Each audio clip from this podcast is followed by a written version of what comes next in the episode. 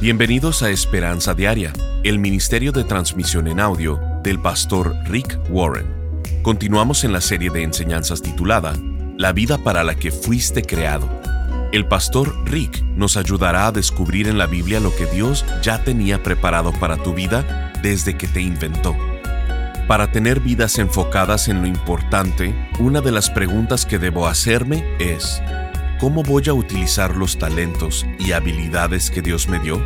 ¿Voy a usarlos para beneficio propio o para ayudar a otras personas? Todos queremos hacer una diferencia con nuestra vida. Dios te formó de manera única para que hicieras una contribución única al mundo. No fuiste puesto en la tierra simplemente para llenar un espacio, respirar, usar recursos, jubilarte y morir.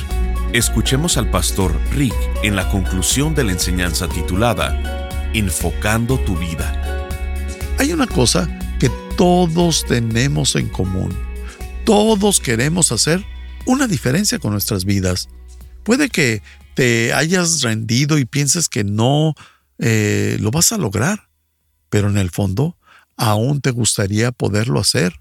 Te gustaría hacer un impacto, dejar tu marca, influenciar a otros, hacer una diferencia en este mundo. ¿De dónde crees que viene ese deseo? Viene de Dios. Dios te diseñó para que hicieras una diferencia, que contribuyeras en el mundo. No fuiste puesto en la tierra simplemente para llenar un espacio, respirar, usar recursos, después jubilarte y morir. No, Dios te formó de manera única para que hicieras una contribución única.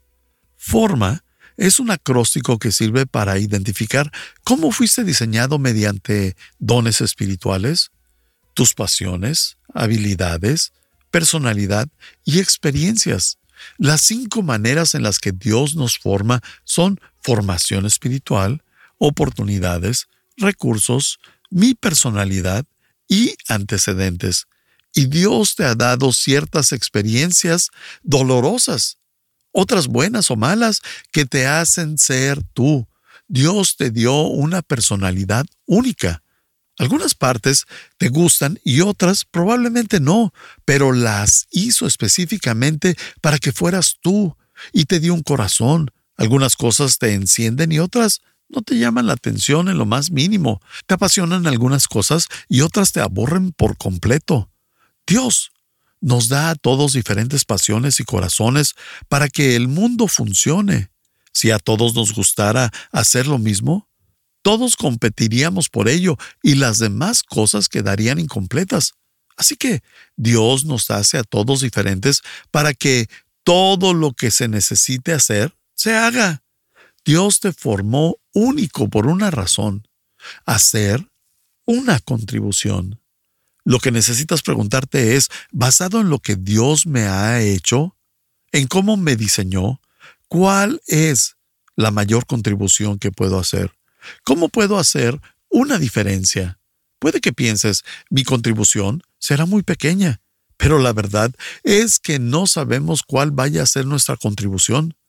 Puertas enormes cuelgan en bisagras pequeñas. En ocasiones, si conoces de historia, verás que la historia cambia por eventos que parecieran ser insignificantes. ¿Quién podría haber sabido que un niño nacido en un establo de Belén cambiaría el mundo? Nadie. Y con frecuencia no sabemos cómo algo tan pequeño que decimos puede cambiar no solo la vida de alguien, sino la historia. Nunca se sabe. Un buen ejemplo de alguien que tuvo un margen para poder hacer una contribución en la Biblia es el buen samaritano. ¿Recuerdas esta historia? Jesús la contó. Dijo que había un hombre que caminaba de Jerusalén a Jericó y fue asaltado. Lo golpearon, le robaron todas sus cosas y lo dejaron por muerto al lado del camino. El primer hombre que pasó junto a él caminando, un líder religioso que no tiene margen en su vida, se apresura y dice, no tengo tiempo para ayudar a este hombre. Tengo que llegar a tal o cual lugar a entregar esto. No puedo ayudar al herido. Debo seguir. ¿Cuántas veces has manejado y pasado por alguien que se le ponchó la llanta y pensado, no tengo tiempo? Y puede que termine herido por intentar ayudar a un extraño. Pues exactamente es lo que hace este hombre. El segundo hombre, otro líder religioso que pasa por ahí, dice, yo no tengo nada que ver con esto. Yo tengo mis propias metas, mis propias cosas y mis propias ambiciones. Estoy muy ocupado. De todas maneras, no quiero asociarme con esta persona. Y hasta se cambia del otro extremo del camino. Ignora totalmente al hombre que está sufriendo. El tercer hombre llega, un samaritano. Es importante recalcar que los judíos y los samaritanos se odiaban mutuamente.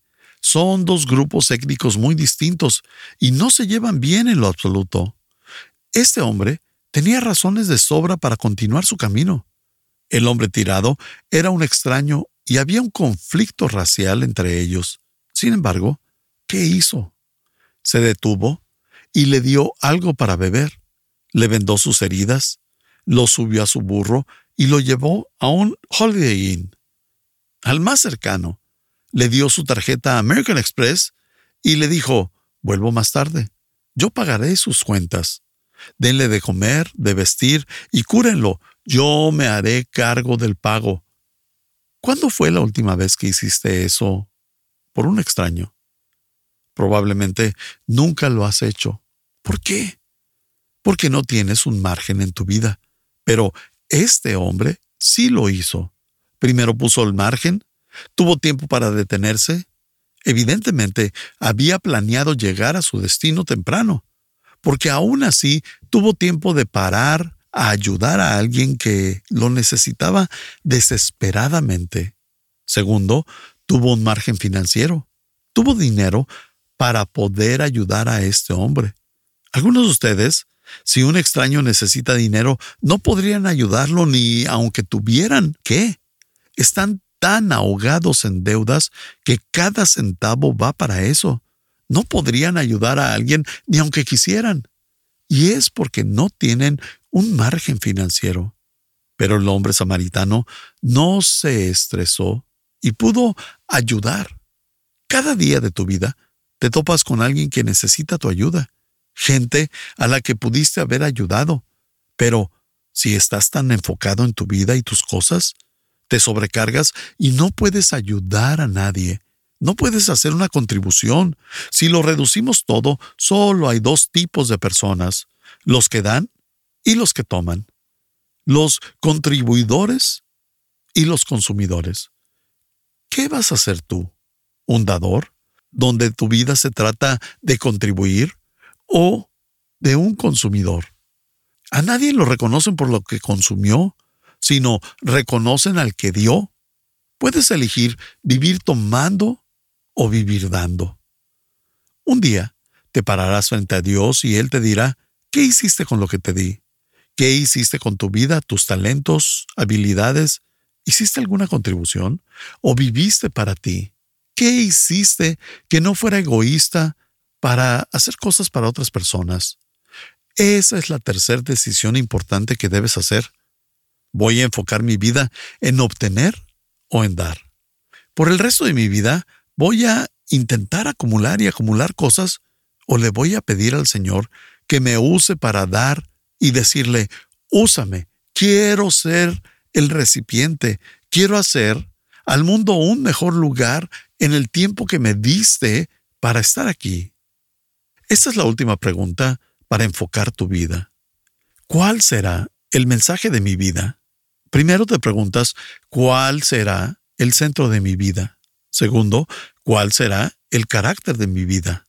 Luego, ¿cuál será la contribución de mi vida? Y la última es, ¿cuál será el mensaje de mi vida? ¿Qué le quiere decir Dios al mundo a través de mí? ¿Sabías que Dios quiere hacerlo? ¿Sabías que Dios te puso en la tierra por una razón específica?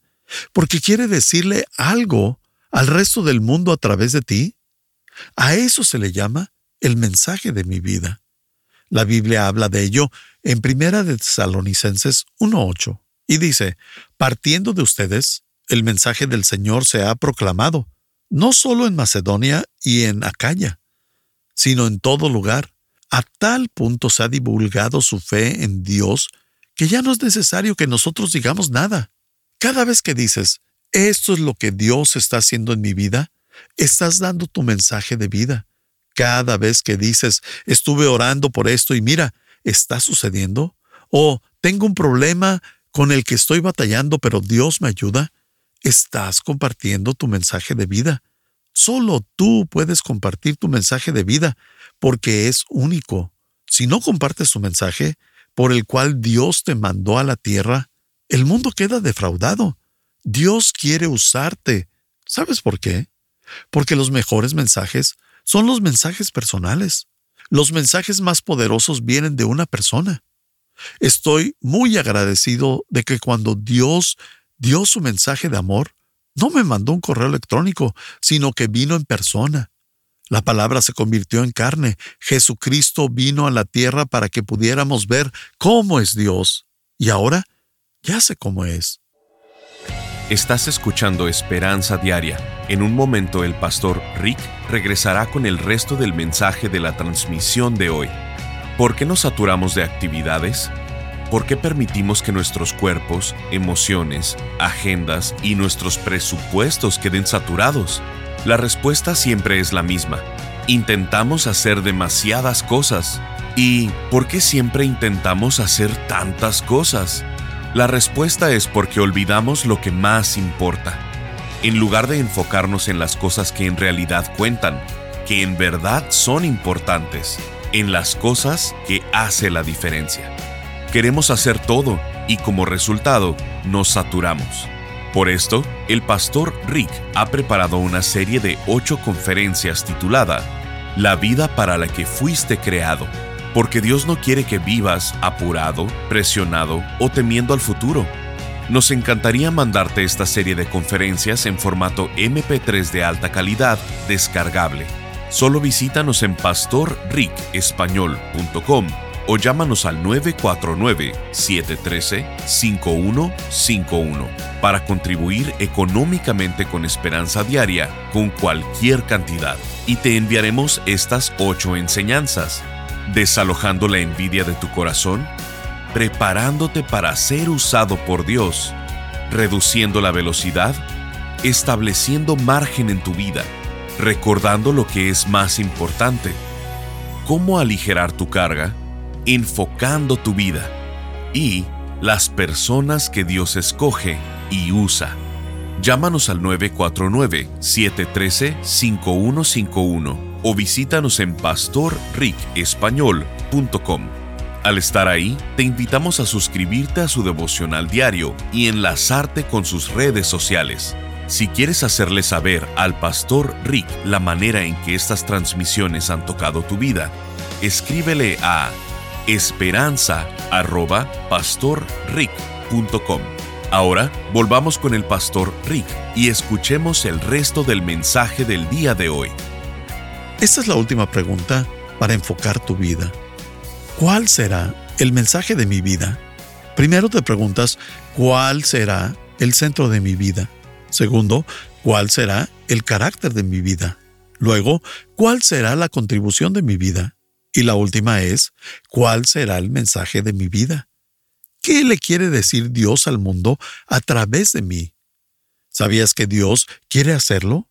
¿Sabías que Dios te puso en la tierra por una razón específica? Porque quiere decirle algo al resto del mundo a través de ti. A eso se le llama el mensaje de mi vida. La Biblia habla de ello en Primera de Tesalonicenses 1.8 y dice, partiendo de ustedes, el mensaje del Señor se ha proclamado, no solo en Macedonia y en Acaya, sino en todo lugar. A tal punto se ha divulgado su fe en Dios que ya no es necesario que nosotros digamos nada. Cada vez que dices, esto es lo que Dios está haciendo en mi vida, estás dando tu mensaje de vida. Cada vez que dices, estuve orando por esto y mira, está sucediendo, o tengo un problema con el que estoy batallando pero Dios me ayuda, estás compartiendo tu mensaje de vida. Solo tú puedes compartir tu mensaje de vida porque es único. Si no compartes tu mensaje, por el cual Dios te mandó a la tierra, el mundo queda defraudado. Dios quiere usarte. ¿Sabes por qué? Porque los mejores mensajes son los mensajes personales. Los mensajes más poderosos vienen de una persona. Estoy muy agradecido de que cuando Dios dio su mensaje de amor, no me mandó un correo electrónico, sino que vino en persona. La palabra se convirtió en carne. Jesucristo vino a la tierra para que pudiéramos ver cómo es Dios. Y ahora ya sé cómo es. Ahora puedo asimilarlo y físicamente y mentalmente puedo reconocer cómo es Dios. Dios tiene un mensaje que quiere compartir con el mundo y en lugar de escribirlo en el cielo, quiere ponerlo dentro de ti, en tu personalidad. Quiere decirlo a través de ti. Quiere que enseñes el mensaje con tu vida y que compartas el mensaje con tu boca. Primero, debes vivir tu mensaje de vida. Filipenses 1:27 dice, procuren que su manera de vivir esté de acuerdo con el Evangelio de Cristo. Dios quiere que la gente vea su amor a través de tu vida. Y dirás, espera un minuto, yo no soy predicador. Excelente, serás más efectivo así. Las palabras predicar o predicador son usadas como términos negativos en esta sociedad.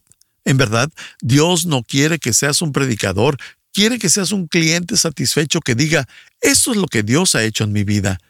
Está trabajando en mí. Este es un problema por el que estoy pasando, pero Dios me ha ayudado. Dime tú, para un escéptico, ¿quién tiene más credibilidad? ¿El vendedor o el cliente satisfecho? Tú tienes más credibilidad de la que yo tendré en mi vida. Yo soy el piadoso por contrato. A mí me pagan por ser bueno. Tú eres bueno sin que te den nada a cambio. Cuando hablo sobre Dios, la gente dice, obvio que Rick va a hablar sobre eso. Él es el pastor. Cuando dices lo que Dios está haciendo en tu vida, estás compartiendo tu mensaje de vida. Y eso tiene muchísimo poder. Es por eso que en esta iglesia tenemos al menos un testimonio casi todas las semanas. Es un desfile constante de clientes satisfechos, una vida cambiada, otra vida cambiada y otra vida cambiada. Te acostumbras rápidamente a la idea de que este lugar cambia vidas, cambia vidas para mejor. Debemos vivir la vida de una manera que esté de acuerdo con el mensaje de Cristo. Segundo, debemos hablarlo. Debemos decirle a la gente por qué somos diferentes. Hechos 20:24 dice, pero mi vida no vale nada para mí a menos de que la use para terminar la tarea que me asignó el Señor Jesús, la tarea de contarles a otros la buena noticia acerca de la maravillosa gracia de Dios. Debes decir por qué eres diferente, pero antes que eso, ¿la gente ve una diferencia en tu vida? ¿O simplemente piensa que tienes reuniones de más en tu vida en la semana. Dios quiere que vean el amor de Cristo en ti. Por eso debes decirlo, porque pueden pensar que simplemente eres una buena persona y ya.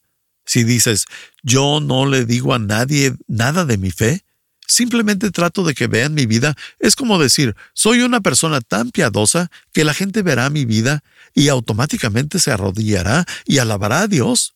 No tienes que ser perfecto para tener un mensaje de vida. Simplemente debes de ser honesto, real, auténtico. Es decir, no lo tengo todo resuelto, pero mira lo que Dios está haciendo con mi vida. Esa es la diferencia que Jesús ha hecho en mí. Dios quiere que lo compartas.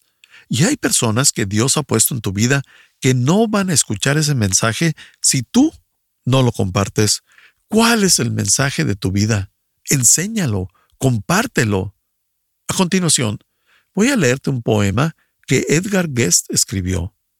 Prefiero ver un sermón que escuchar uno cualquier día. Prefiero que alguien me acompañe a que simplemente me indique el camino.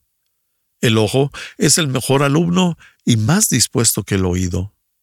El buen consejo es confuso, pero el ejemplo siempre es claro. Y los mejores de todos los predicadores son los hombres que viven sus creados. Porque ver el bien puesto en acción es lo que todo el mundo necesita. Pronto podré aprender a hacerlo si me dejas verlo hecho.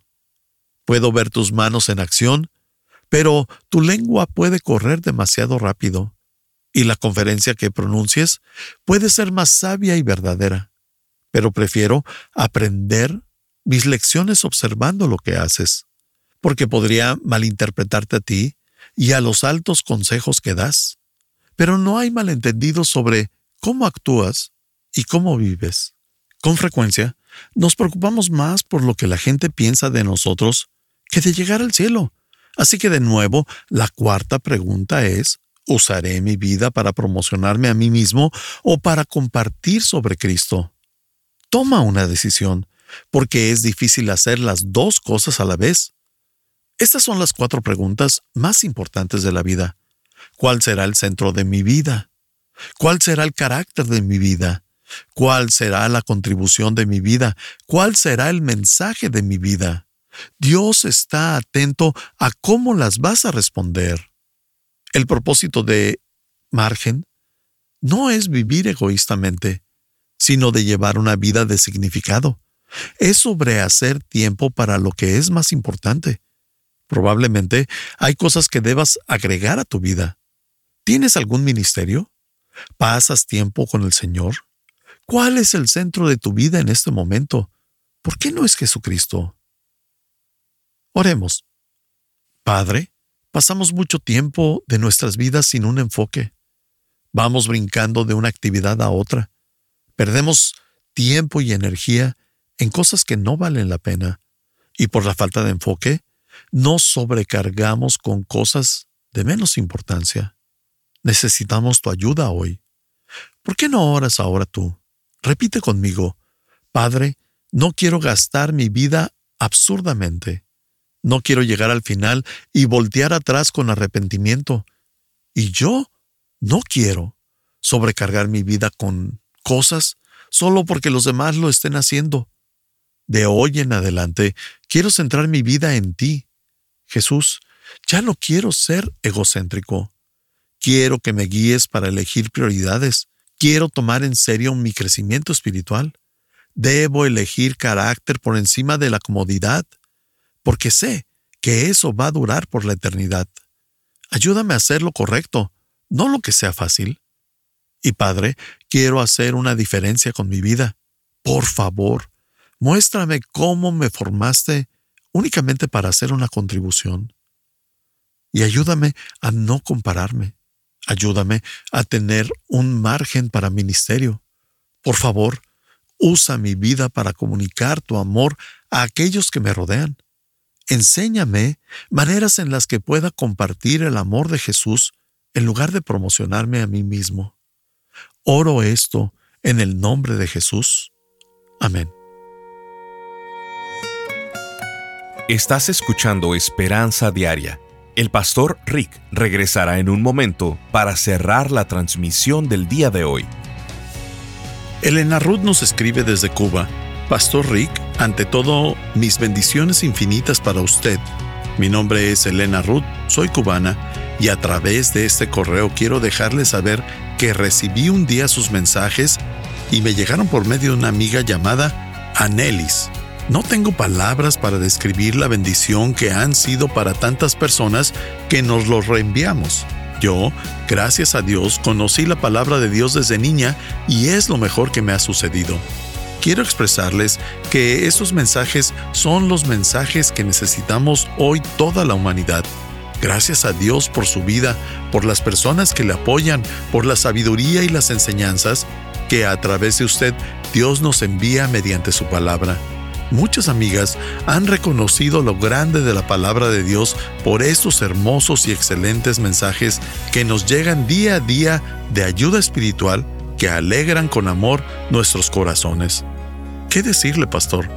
Gracias a Dios por tanta bendición. Desde Cuba, un fuerte abrazo y que Dios les continúe usando, porque son ángeles de luz para nuestras vidas. Firma Elena Ruth. Gracias por acompañarnos. Si quieres mantenerte en contacto con el pastor Rick, visita pastorricespañol.com y síguelo a través de sus redes sociales. Y si quieres hacerle saber la manera en que estas transmisiones han tocado tu vida, escríbele a esperanza.pastorrick.com. Sintonízanos en nuestra siguiente transmisión para seguir buscando nuestra esperanza diaria en la palabra de Dios. Este programa está patrocinado por el Ministerio de Esperanza Diaria y por tu generoso apoyo financiero.